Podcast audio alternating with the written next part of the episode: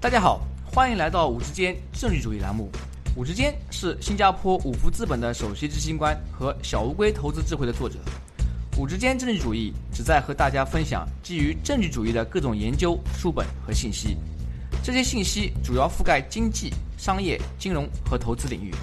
在本节目中，我们不会讨论任何五福资本的投资产品信息。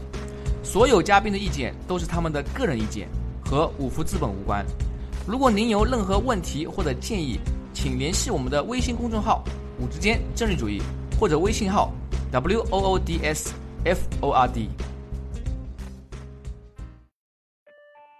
各位听众朋友，早上好，欢迎来到“五之间政治主义”栏目。今天我的嘉宾是陈卓先生，陈教授现任清华大学五道口金融学院助理教授，民生财富研究中心副主任。陈教授主要的研究领域是实证资产定价，包括金融市场摩擦、金融计量以及量化投资。陈卓先生的研究成果获得了数项奖励，包括芝加哥数量投资协会学术竞赛奖、Pan Agora 资产管理公司的克洛威尔纪念奖章最终入围奖，以及澳洲金融与银行会议博士生论坛二等奖。今天我们要讨论的话题是中国的影子银行。中国的影子银行从2010年开始呈野蛮发展趋势。据估计，截至二零一六年，中国广义影子银行规模达到九十六万亿元，占银行业总资产的百分之四十四左右。从二零一零到二零一六年，影子银行规模的复合增长率达到了每年百分之三十六左右。那么，到底什么是影子银行？为什么会有影子银行？影子银行的借贷对象是谁？这种活动可能带来什么风险？今天我们就好好来谈谈这些问题。陈教授您好，欢迎来到我们的节目。哎，你好，吴总，谢谢谢谢。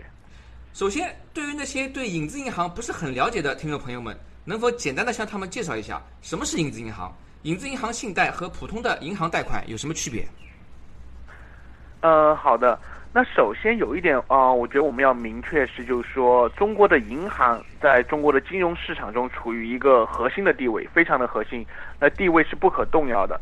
那所以说，广义的来说呢，啊，所有的。不是银行表内贷款的借贷行为，那我们可能都可以把它归纳到影子银行的范畴。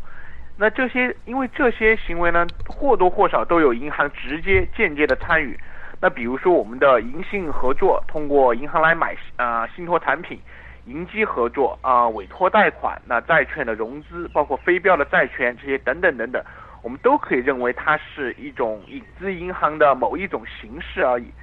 那影子银行和普通的银行贷款最大的区别就是说，我们知道银行的贷款它是要受监管的一些监管的要求，比如说存款准备金，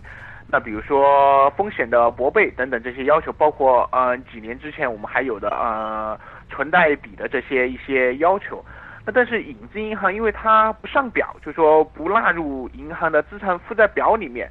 所以说呢，同时它有啊多个的监管主体，它的产品比较复杂，有嵌套。所以影子银行最大的一点不一样就是说，它不是那么的清晰，它的规模不清晰，那它的整体的风险也不如银行贷款看的那么清晰。那这样的话，它的一个疯狂的一个无监管的生长，有可能就给银行，甚至于我们国家的实体经济带来一个巨大的系统性的风险和隐患。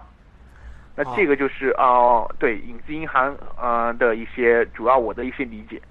啊，那么我们来啊帮助我们的听众朋友们啊更好的理解一下，就是说在您看来，影子银行啊它其中一个关键词就是表外啊，它从事的也是类似于啊贷款的一些各种啊不同的活动，但是呢，主要因为它存在于银行的资产负债表之外啊，因此它受到监管等等啊，那就不一样。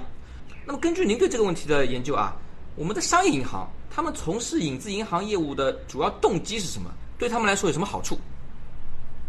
那这个的话，其实呃，我的理解，主要的动机，它其实是为了绕过监管，也就是说我们平时所说的监管套利。因为在中国的话，监管机构很多啊，从最上面的啊人民银行到一行商会，就是说各个监管主体都存在。那监管的政策在过去的五到八年之间变化也很大，所以说影子银行从银行的角度，很多时候它其实是为了绕过一些对它放贷的一些监管上的限制，比如说啊，政府说啊，未来我们不要给地产行业或者是说地方政府平台放贷。那从银行的角度来说，呃，地产和地方政府平台其实从他们的角度来说是个优质资产，那他们就要用其他的方式把这个贷款给到这些行业里面去。所以我的我认为就是说，影子银行主要从银行的角度，主要是这个呃，他们是为了绕过监管。啊，那么从银行角度来讲，他一方面他有这个贷款的意愿啊，他觉得这些行业或者是这些公司啊，对我来说啊是利润率比较高的这样一块业务。对的。但是呢，另外呢，嗯，中央啊上头的银监会等等啊，各种啊监管机构，他们可能会出台各种政策，限制我银行从事一些我希望从事的啊这样的呃借贷业务。是的。啊，所以呢，银行可能就是所谓上有政策，下有对策啊。对的，对的，对的。因此会呃发展出我们这这么一块影子银行业务。嗯，有一个大家比较关心的问题是，如果我们看过去几年啊，特别是从二零一零年开始，呃，影子银行它规模的嗯增长速度非常非常快啊，可以说是野蛮增长。呃，就这段时间来讲，二零一零年到现在，有没有其他特殊原因啊？嗯，更加鼓励的啊这样的影子银行规模的快速增长？首先有一点，呃，我我们看到的数据，我们认为就是说，影子银行更快的一个增长是一三年、一四年开始增长的。那这个以后之后我们呃可能会谈到这一点，为什么一三一四年增长？那就是说，您刚提到就是说，它呃从金融危机之后增长很快这么一个原因。那我们认为就是说，一个很重要的原因就是说，在金融危机的时候，中国呃政府中央政府出台了一个。四万亿的政策，那四万亿的政策，它其实伴随着是很宽松的一个货币政策，在零九年的时候，那之后的话，几年之后，呃，之前的银行贷款，那需要进行一个展期，然后已经开工的一些投资项目，需要进一步的贷款，但是政府在之后之年，呃，之后的几年会告诉银行说，啊，你之前放了太多的贷款给地方政府平台，或者说房地产的这种相关的企业，那。啊，你现在不能给他们继续提供银行贷款了。那从银行的角度来说，那如果我不继续给这些企业提供贷款的话，这些企业就会死掉。那我的已有的贷款会成为一个烂账。所以说，他们的话就有这么一个激励，通过其他的渠道把这个钱给放出去。那除此以外，还有个可能的原因是，就是说最近几年中国经济大家也知道，慢慢的有一些放缓。那其实的话，就是说中国的呃货币政策啊。每隔个一两年都会有一些比较宽松的货币政策，呃出台，但是宽松的货币政策伴随着的是对某一些行业放贷的一个较严厉的一个监管，也就是说一种就是说有点像是窗口指导一样的，告诉你哪些行行业可以放贷，哪些不能放贷。但是银行它自己对这些行业，它有一个自己更基于市场化的一个考虑，所以它总会想办法。贷款通过可能是通过把把或者叫做把资金通过影子银行的方式投入到他认为收益风险比最高的那些行业里面去，所以说这个也促进了影子银行的一个发展。啊，那么在您的这个论文啊，《The Financing of Local Government in China: Stimulus Loans Wane and Shadow Banking Waxes》这篇论文中呢，您提到了这个呃影子银行的快速发展。和四万亿财政刺激的这之中的这个微妙的联系啊，就刚刚您说的啊，我们把这个逻辑理一下，就是政府在零八零九年啊，它推出了一个四万亿的财政刺激啊，从那两年开始啊，我们的很多银行呢啊，对一些地方政府的融资平台以及呃地方，比如说那些房地产企业啊，或者是基建啊这些啊行业呢，贷出了大量的贷款，然后呢，在四到五年之后啊，因为有很多贷款呢，它可能已经到期了，那么为了更新这些贷款，为了展期，他们就需要想办法啊，再借给这些贷款的这个对象，否则的话，这可能会成为烂账啊或者坏账。我们假设这些银行在比如说四到五年，就是零九年加五年，可能是二零一三年、一四年左右啊，借了这些新债，这些新债大约会在什么时候到期？届时会不会存在更大的信用违约风险呢？呃，这个是个很好的一个问题，这个也是就是说业界包括学界一直在关注的这个问题，包括最近，呃，像啊，Moody's 对中国的呃政府的这这个信用评级的下调，有一点就是啊一个其中一个原因就是说中国的地方政府包括中央政府它的负债非常非常的大，那从我个人的观点来说，就是说到目前为止，中国的金融市场它的规模已经非常庞大了，那结构也很复杂了。那所以说很难说，就是说现在这一批新的，或者说过去三三年左右一批新的，再有一个很集中的一个啊，就是说到期的一个日期。那更多的是就是说每一年都会有，我个人认为比较多的一个债务能够到期。很重要的一点就是说，只要债务就到期的债务能保证它一直获得展期。那同时，我们的监管机构能够转变那种就是说一直很宽松的，可以认为是美国的量化宽松那种类似的那种货币政策，这种刺激经济增长的这种一种政策的话，那随着中国经济体量，也就是说我们的总资产慢慢的增大增增大，那它的其实杠杆率会慢慢的下降的。那其实我们有看到，就是说一七年以来，政府已经意识到，就是说可能之前的那种用纯的货币政策刺激经济的方式，它它没办法一个长久的方式，那已经开始了，就是说金融市场的包括实体经济的一个去杠杆。所以说我感觉就是说中期来看的话，可能我们爆发一个信用就系统性信用违约风险的可能性会小一些。根据您刚刚解释啊，虽然他们银行通过那些影子银行、表外啊这些资产展延展了在零八年、零九年推出的那个四万亿财政刺激其中部分的这个贷款，但是呢，由于他们的到期啊是平均分摊在每一年之中，并没有说一个某一年有一个高分的啊还贷期。对，所以呢，呃，这方面来讲，可可能它的风险呢也是经过平均化了，对吧？对，可能会就只要能够展期，就就这个就不太算一个系统性的风险。我们假设就一开始他贷款是表内，对吧？是受监管。后来呢，第二第一次展期的时候呢，他移到表外。那么接下去是不是说，因为他这个呃贷款是在表外的，所以可以不停的展期展期，无限制展期，反正也没人监管嘛？不不是也不是也不是，呃，就是说过可能在一年之前，可能大家觉得这这个确实是这样，反反正就是说也也没人监管。我们看到理财那一块，就是说嗯纯表外的那一块增增长的呃其实挺快的。但但就是说从今年开始，中央银行啊人民银行要求就是说，比如说开始要把理财这一块啊纳入整个 MPA 的考核，然后。包括另一块，它呃，银行它表内的一块很重要的一块，呃，就是说承接它那种类贷款业务的，就是说同业同业那一块的业务，它也开始纳入它的整体的一些监管的要求。所以这块其实是在慢慢收紧的。那银行业在在今年以来，其实就是说，呃，包括银行间市场都都非常的。就从他们的办做业务的角度来说，都比较困难，因为整个央行在收紧，就是说，呃，最上面的水龙头，就是说相当于是可以认为是这个啊最最上层的一个资金端在收紧，杠杆率在慢慢的一点点下降。啊，就是说我们刚刚说的那些表外的理财产品，可能啊也受到了监管层的注意，那么他们的这个监管的范围也会慢慢扩大到啊本来不受监管的表外产品。是的，提到这个理财产品啊，我们很多老百姓也会去啊银行购买这些所谓的表外理财产品。那么在他们看来，他们去买的时候啊，我可能去工行或者是中行，他以为是银行的啊一个打包的产品，但事实上可能就是里边的这个法律关系比较复杂啊。那么我们假设老百姓通过银行购买一些表外的理财产品，最后啊他们可能贷给地方融资平台呀或者各种机构变成坏账啊，他还不出来了，最后这个损失。银行会承担吗？还是说是购买这些理财产品的投资者他们会买单？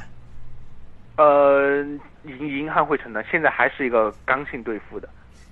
从这个法律角度来说，理论上来说是投资者去购买，然后他应该自负盈亏。但事实上，因为我们基本上银行大银行啊，还有一个这个刚兑的啊这样一个承诺，所以呢，到最后其实这个风险还是要回到银行上面。因此啊，即使你是表外资产啊，如果发生问题的话。对于银行的这个信用体系，是的，啊，这个打击还是非常非常大的。是的，是的。在我们中国啊，很多人假定地方政府不会发生债务违约，因为我们政府一家人嘛。如果地方政府有难，中央政府不太可能坐视不管。您觉得这样的假设有没有道理？我们可否认为啊，这些地方债的信用风险是非常低的？嗯，我觉得这个其实是有一定道理的。那这个的原因，我个人认为有一个很很很。基本的原因就是说，在九十年代那个分税制改革之后，那地方政府其实它它的税收它是没有任何的支配权的，就它收到的地税那一块，它是要先交给国家，国家再转移支付给他。所以地方政府就是说，它融资的渠道是是非常少的，一直到零九年金融危机之后，它打开了就是说地方平台的一个融资渠道。所以我们可以认为就是说，中央政府在在这块权力是非常非常大的。所以说，就是说，那再加上中国这个整个刚性兑付这么一个文化的存在，所以说很多时候就是说，看着是地方政府信用兜底，实质上其实是中央政府信用兜底。必须，毕竟就是说，中央政府他拿了就是说地方收入的，就说至少税收那一块的一个大头，或者叫做全部的支配权都在他那里，说他在负责。那另一点来看，我们可以看到，就是说，至少到目前为止，我们的不管是城投债。也就是说，平台公司发行的债券，还是就是说地方政府债，就现在为止还没有发生违约，那信用风险看起来确实是比较小的。呃，但我个人认为，就是说整个这一个刚性兑付这一个文化，其实是挺阻碍中国资本市场，就是说呃更更全面科学发展的一个很很大的一个阻碍了。但现在确实事实就是这样。在这里再帮助我们的听众朋友们理解一下，事实上，如果从这个方面来看的话，我们的银行它选择走表外，把这些资金啊继续延展或者是租借给那些地方政府平台啊基建项目等等，其实还是非常理性的，因为他们也了解刚刚您说的地方跟中央政府之间的这个啊财政关系，所以呢，他们可能经过自己的风险分析啊，觉得我即使是透过表外把这些钱贷给他们，其实他的这个违约信用风险。啊，也未必会高到哪里去。是的，是的，是的。嗯，另外一方面呢，我们这些投资者啊，去购买这些产品，其实也是有带有相当理性，因为他们知道啊，即使白纸黑字说啊，我不能保证你的这个投资收益，但是呢，就像您刚刚说的，刚兑的这个文化，然后啊，最后地方政府会被中央政府兜底，所以呢，其实他也不必担心啊，太呃太高的这个信用风险。是的，是的，是的。那么当然了，另外一方面啊，我们也很多研究显示。大量啊影子银行它债务的这个增长呢，可能会对我们的银行系统啊也会产带来一定的风险，毕竟它是表外的，对吧？是不受监管的。呃，那么在您看来，有哪些方法啊可以预防或者应对这样以后可能出现的风险？嗯，这个的话，当然我我不是监管机构的，所以这个只能说一下我自己的理解。那那我个人认为啊，有一点就是说造成可能的系统性风险是现在就是说银行开展这样的表外业务，其实同质化非常的严重。也就是说，兴业银行做一个业务，可能呃浦发银行也做相同的业务，特别是就比如说股份制的银行做这一块，它的啊很激进，比如说它比较激进，它它。呃，整个业务大家做的都是一样的，那这个的话很容易造成一个就是说急剧的一个系统性的风险。那我个人认为，呃，可能的一个解决的方法就是说，首先第一点，我们知道，因为影子银行它比较的这一块就是说它的渠道很多，或者说它的产品啊很多，那就各方各个产品背后的监管其实机构和主体是不一样的。那有一点，我觉得就是说，可能要要能有一个大的一个监管，一个穿透式的监管，能够明确就是说，呃，每一个产品它的监管最后有一个总的一个负责的一个机构，这个是第一点。那第二点啊，我觉得就是说和监管主体统一也相关的，就是说包括我们的货币政策、监管政策能有一定的稳定性和一致性。啊，因为现在看来的话呀，影子银行的发展很大一个原因就是银行为了绕开监管。那绕开监管，为什么他们能够绕开？是因为不同的机构在不同的在他们不同的背景和他们不同的就是说自己的 incentive 的情况下面，他可能出台不一样的监管政策。那这样的话就给了这些银行一些就是说钻这种空子的可能性。那如果能有一个大的监管，那它的出的政策是比较一致的、统一的话，我觉得这样可能会对于。呃，防范影子银行这个整个行业，包括银行业的风险有一定的帮助。那这个主要是我的一个认识。之前在您的论文中就是揭示了啊，零八零九年的四万亿财政刺激和接下来几年一二年、一三年开始的快速增长的影子银行之间的这个逻辑联系。那么我们可能也可以把它视为就是当时啊啊推出的这个四万亿财政刺激带来的后遗症之一啊，一个可能是比较出乎监管者意料或者一开始不希望看到的啊这样的一个结果。您同时也提到，现在是不是啊我们监管层在差不多十年之后啊，已经意识到这个问题，所以从源头，比如说它的啊货币政策啊货币供给等等，开始慢慢收紧啊，努力去降低杠杆率等等啊，做出一些措施来纠正当时的这个四万亿财政刺激可能造成的负面影响呢？呃，首先我我我倒不觉得这个就是说当时呢四万亿财政刺激或者说货币政策，它它它这个算是一个负面影响吧，它它可能更多的是一个没有想到的一个 unexpected 的一个一个影响。那那这个影响其实客观上它它促进了就是说中国银行间市场，包括就是说整个金融市场的一个。很快速的一个发展，一下就你会看到，就是银行间它的产品种类非常非常多，那那那就是说整个就是说发展一下很快。当然就是说可能的一负面的影响是，就是说这一块有可能造成债务水准过高过于的高，那那就是说还有就是说它整个这一块就是说风险到底在哪里，规模有多少，这个确实可能呃过去大家不是那么清楚。那最近这这一年一两年的话，感觉确实就是说监管机构一直在向着这个这个方向在努力，希望能够看清楚，呃，影子银行有多少，同时就是说能有一个统一的大的一个监管框架来呃来来就是说进行一个监管。那具体嗯效果怎么样？现现在其实也不太清楚，因为。呃，现在看来整个方向感觉是是很很很正面的，但但呃，您可能也知道，就是说中中国这个呃，对于金融从业者而言，呃，最担心的一个风险就是政策性风险，那有可能就是说，是不是有可能过个一两年之后，它它这个整个监管的又又会改变这些，就是说大家其实也不太清楚，这个我们只能就是说过过个呃几年，我们再回过头来再进行一个判断。所以说啊，这个事情本身啊，由于它这个四万亿财政刺激的规模啊是非常大，同时呢，它投资进了很多项目，像一些铁公鸡啊，他们需要持续五年、十年甚至更长啊，才可能看得出到最后啊它的利弊何在啊啊，那么所以一些到最后要盖棺定论啊，可能我们还需要更长的啊观察时间啊。是的，是的。由于今天啊我们的时间有限，那么我们的访谈呢就到此为止。在节目最后啊，您还有什么建议或者想法，想跟我们的听众朋友们分享一下？